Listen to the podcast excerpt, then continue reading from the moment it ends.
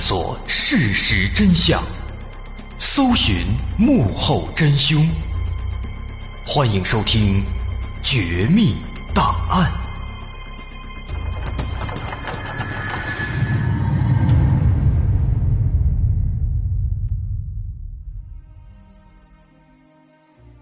还原事实，探索真相。欢迎来到我们今天的《绝密档案》，我是大碗。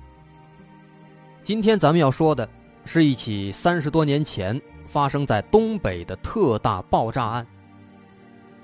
我们说过的爆炸案呢，并不多，总共就那么四个：山西阳泉高海平自爆案、济南三把手段义和爆炸案、陕西榆林马坊村爆炸案，还有石家庄靳如超连环爆炸案。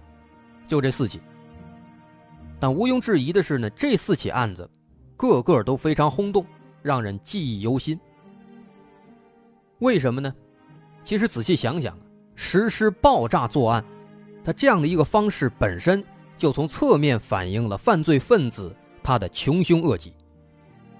而从刑法角度来讲，爆炸罪本身就是个重罪，它跟故意杀人罪不一样，故意杀人罪。要求把人杀死才算是既遂，否则只能是未遂。但这个爆炸罪呢，只要实施了足以危害公共安全的行为，就属于既遂，不要求侵害结果。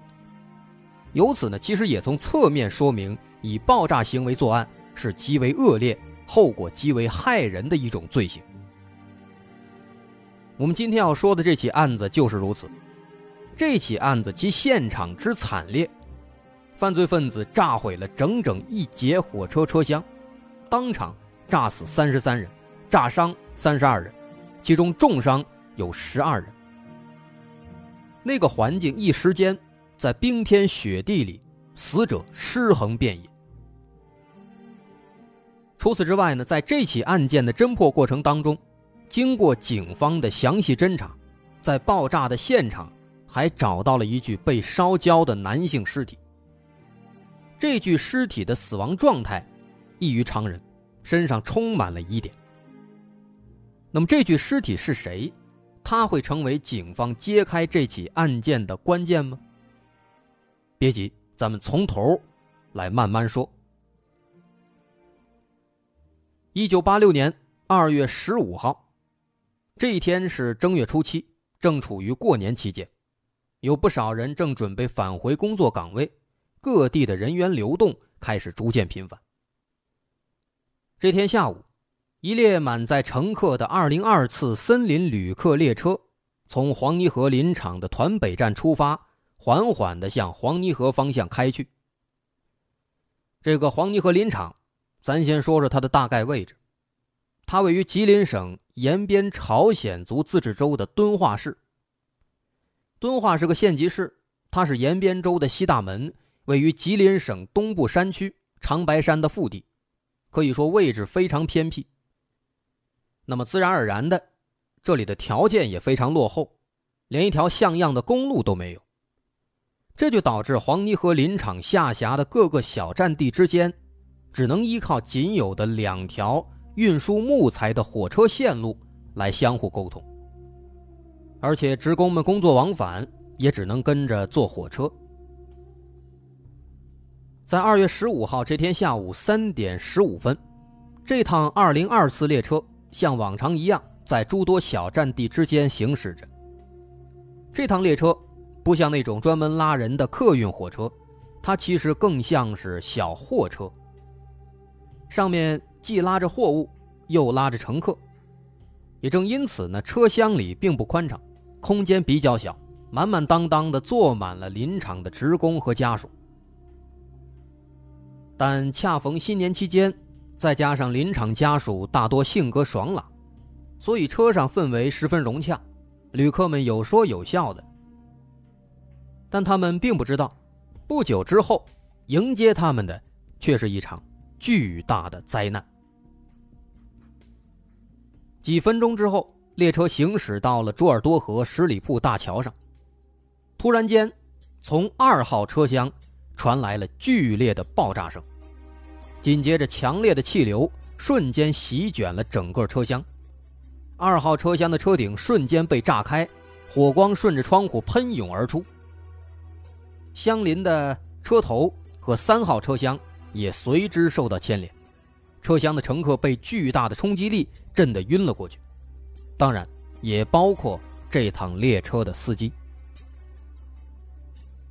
好在司机位于列车最前部，冲击力传到他这儿的时候已经有所减小了，所以几分钟之后，司机就醒了过来。在认识到是二号车厢发生爆炸之后，他很快就意识到。此时最关键的问题是如何求救。在那个年代还没有手机，火车上的传呼设备也并不先进。虽然有 BP 机，但这趟列车是在深山老林里穿梭行驶的，BP 机是一点信号都没有，不可能联系上外界。而且这条路司机也十分熟悉，没有设置一些固定的电话点，更别说是紧急救援处了。好在这个司机头脑灵活，他急中生智，直接把这火车头和后面的车厢给断开，把火车头给直接卸下来了。然后他自己开着车头飞奔到了位于事发地点三十公里之外的黄泥河镇公安局去报了案。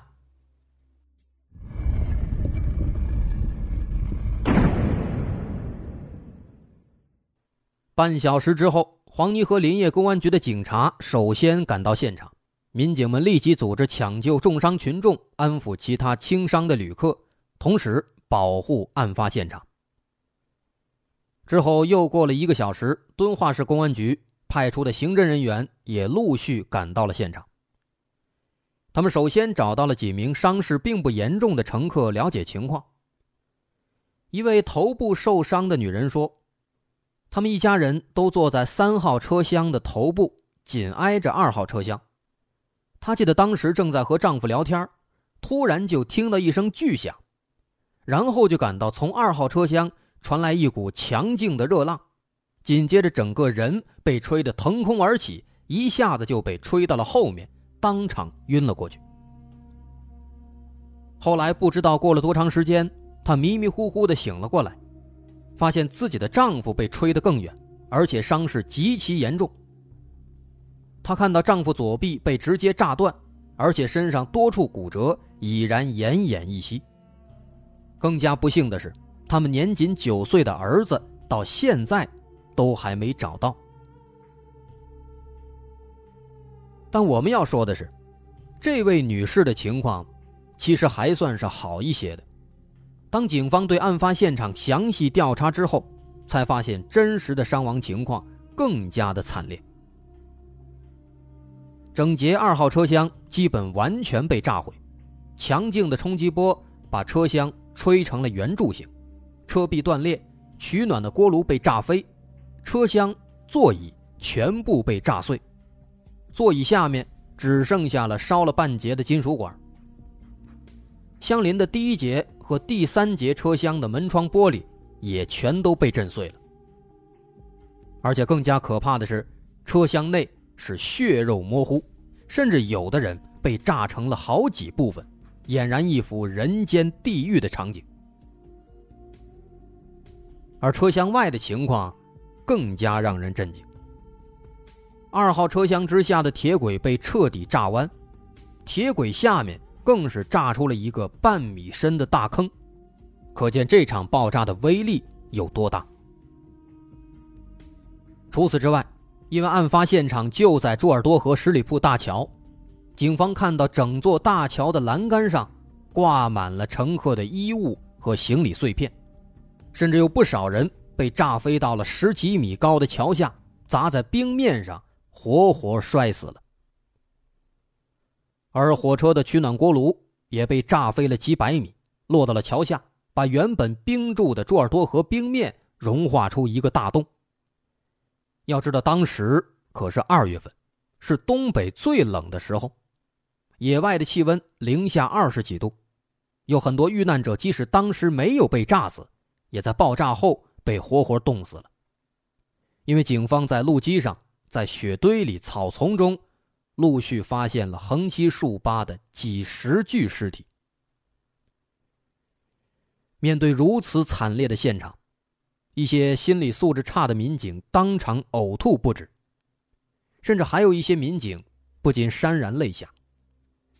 现场指挥部当即决定，打捞落在冰水中的尸体以及抛落物，尽量确保遇难者的尸体完整，同时保护好物证。在不翻动中心现场的前提下，技术人员要全面进行拍照和录像，以积累原始资料。最终，经过初步的调查和统计，这起爆炸事件一共造成三十三人死亡，三十二人受伤，其中有十二人受重伤。这如此惨烈的案子，很快造成了巨大影响，震惊了东三省乃至首都北京。公安部对此非常重视，马上派出了国内头号的爆炸案现场分析专家高光斗。高光斗这个名字，相信大伙应该比较熟悉。我们之前在说陕西榆林马坊村爆炸案的时候提到过这位专家。他和我们之前多次提到的国内头号刑侦专家邬国庆一样，属于公安部首批八大特邀刑侦专家之一，非常厉害。尤其擅长爆炸案的现场分析。跟他们同级别的，我们曾经提到过的还有一个张鑫，他是国内顶级的模拟画像专家，白银案的画像就出自张鑫之手。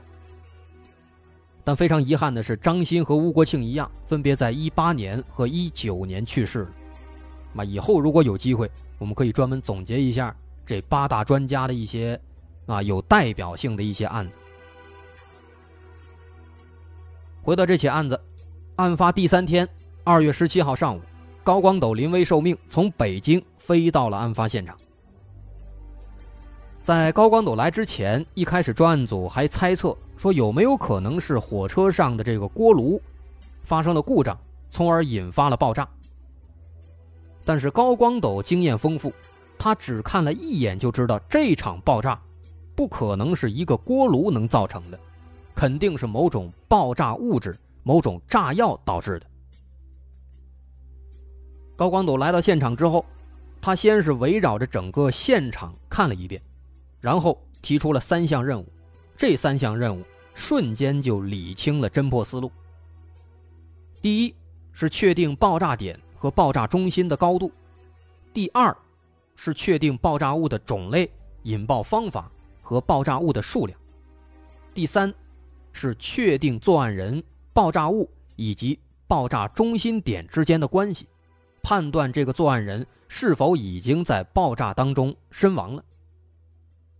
而之后的事实也表明，这三项任务的确为破案起到了重大作用。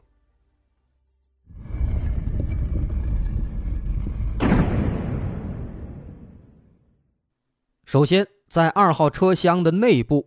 距离车厢前门一点四五米的过道上，有一个直径一百五十厘米、深度三十厘米左右的近似长方形的一个大坑。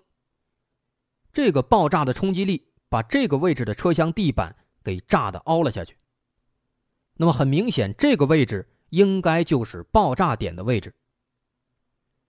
那当时围绕这个大坑，在场的专家们就提出了两种可能性。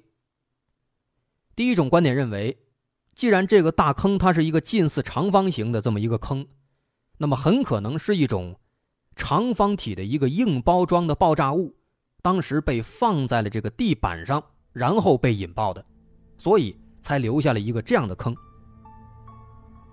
那另一种观点认为，从整节车厢的毁损程度、死伤人数以及前后车厢的玻璃全被震碎等等这些情况来看。说明爆炸的当量是非常大的，因此，如果说这个炸药当时是放在了车厢地板上，那么势必会把这个地板给直接炸穿，而不是仅仅把地板炸的凹了下去。那既然如此，爆炸中心就应该是在这个大坑的上方，而不是贴在地板上。所以至此呢，这两种分析意见。就提出了一个非常关键的问题，也就是首先要搞清楚这个炸药，它是在地板上爆炸的，还是在半空当中爆炸的。说白了，这个爆炸中心它的位置是在哪儿？如果说是悬空爆炸的，在半空当中爆炸的，那么这个爆炸中心距离车厢地板的高度又是多少？为了准确判断爆炸中心的位置，高光斗和技术员们来到了一节完好的车厢上。他们按照第二节车厢那个大坑的位置，认真查看了附近的座椅、锅炉房和地板的结构，打算以此为参照，通过反向推理的思维方式，尽可能的把现场恢复到爆炸之前的原始的状态。这个反推理的方式，也是高光斗非常擅长的手段之一。说当时高光斗回到中心现场。认真勘察一遍之后，就到外围现场，把散落在各处的座椅铁架、桌板碎片、锅炉房的胶合板、铁皮等等这些都找回来，然后按照爆炸前原始的位置进行一个复原。这可是个细致活一帮人忙活了老半天，最终才把这些位置，哎，通过测量分析，最终把它复位了。复位之后。再来看看这些东西，它们分别的毁损程度是什么样的。首先，紧靠这个大坑右侧的是第二排双人座椅，这排双人座椅，它们的木质框架已经严重的破碎了，在坐垫下的那个铁架子也被炸的严重变形了。最重要的是呢，座椅靠背的水平铁架向下。弯曲变形了有十厘米。那么这个情况说明，只有那个爆炸中心在座椅斜上方或者正上方的时候，爆炸产生的向下的冲击力才能导致这个地方的铁架会向下弯曲。这是第一点。第二点，在距离大坑前方不到半米的锅炉间，锅炉间的胶合板墙壁上。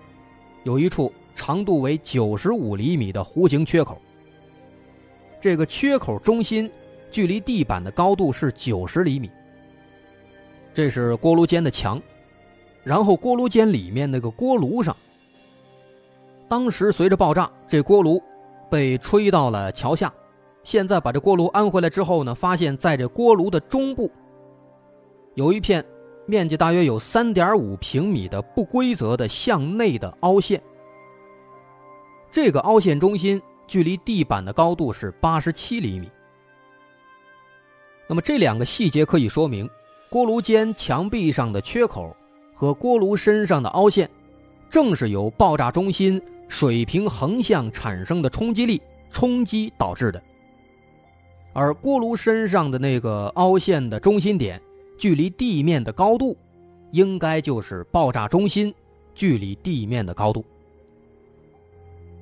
由此，通过这些毁损的细节，高光斗得出结论：爆炸的中心点就在那个大坑的正上方，其高度大概是八十七厘米。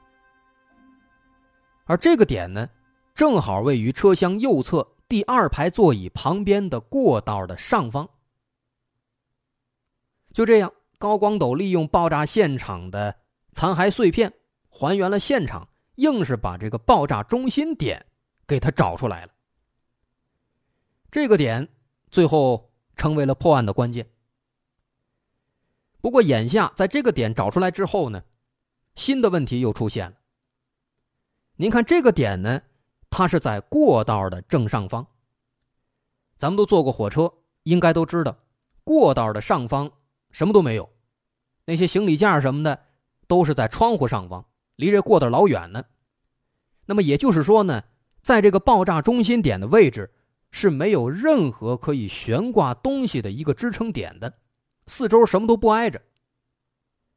那既然如此，这个炸药它到底是放在哪儿的呢？面对这个疑问，警方只能做出了一个可怕的推测。既然在这个悬空的位置没有任何支撑点能够放置炸药，结合这个点的高度，那就只有一种可能了，实施爆炸的罪犯有可能把炸药放在了某个人的身上，甚至有可能是放在了自己的身上。如果真的是这样，那么相对的，在引爆炸药之后，他就要在极短的时间内逃到安全区域。